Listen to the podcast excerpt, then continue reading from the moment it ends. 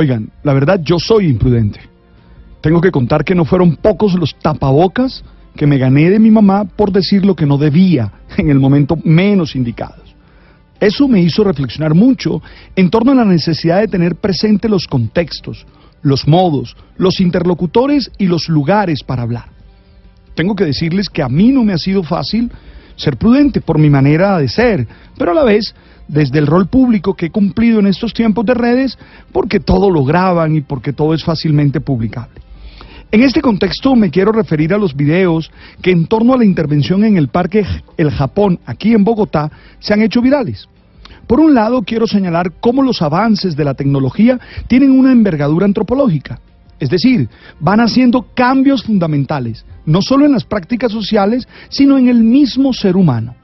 Los habitantes del planeta en estos momentos, nosotros los que usamos las nuevas tecnologías, no somos iguales a los de otra época se van dando cambios en nuestra manera de ser, de estar, de juntarnos, de trabajar. Uno de esos cambios que se van dando es la manera como se va borrando la división entre lo público y lo privado. Las maneras fáciles de grabar todo ya no permiten que estos espacios estén bien definidos.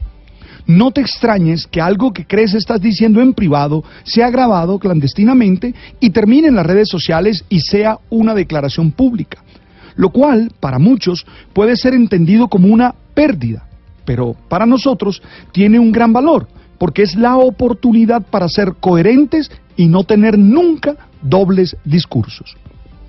Pero también quiero referirme al contenido mismo de estos videos, en los que se muestra lo que algunas personas de estratos altos piensan sobre la ciudad y la manera como nos relacionamos en ella. Escuchar expresiones como la que acabamos de escuchar, maravillosos que hagan esos parques en el sur, porque la gente en el sur no tiene a dónde ir los fines de semana, pero nosotros aquí, algunos, mm, tenemos nuestros clubes y no necesitamos eso, dejen el parque como está, nos debe llevar a una reflexión profunda por la manera como queremos relacionarnos en esta nuestra ciudad. Yo quiero dejar claro que la ciudad es de todos, no está dividida por distritos a la manera de la película Los Juegos del Hambre. Recuerden ustedes que cuando Frederick Lowe, allá en el siglo XIX, construyó y diseñó los, diseñó y construyó, que es lo primero, ¿no? Los primeros parques urbanos en Estados Unidos buscando generar ambientes verdes, oasis al caos urbano, lo que buscaba realmente era un encuentro de residentes, un espacio democrático en el que todos pudieran coexistir. Insisto, lo que va más allá de si vivo o no vivo en el Parque del Japón es realmente cómo estamos usando la ciudad. No podemos seguir con la teoría de que estos espacios solo los necesitan en el sur. Eso sería quitarle la posibilidad a cualquier ciudadano de encontrar en el ámbito público a sus vecinos.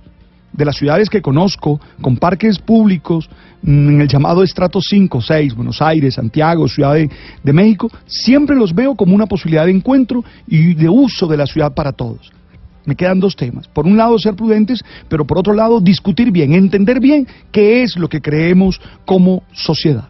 Blue.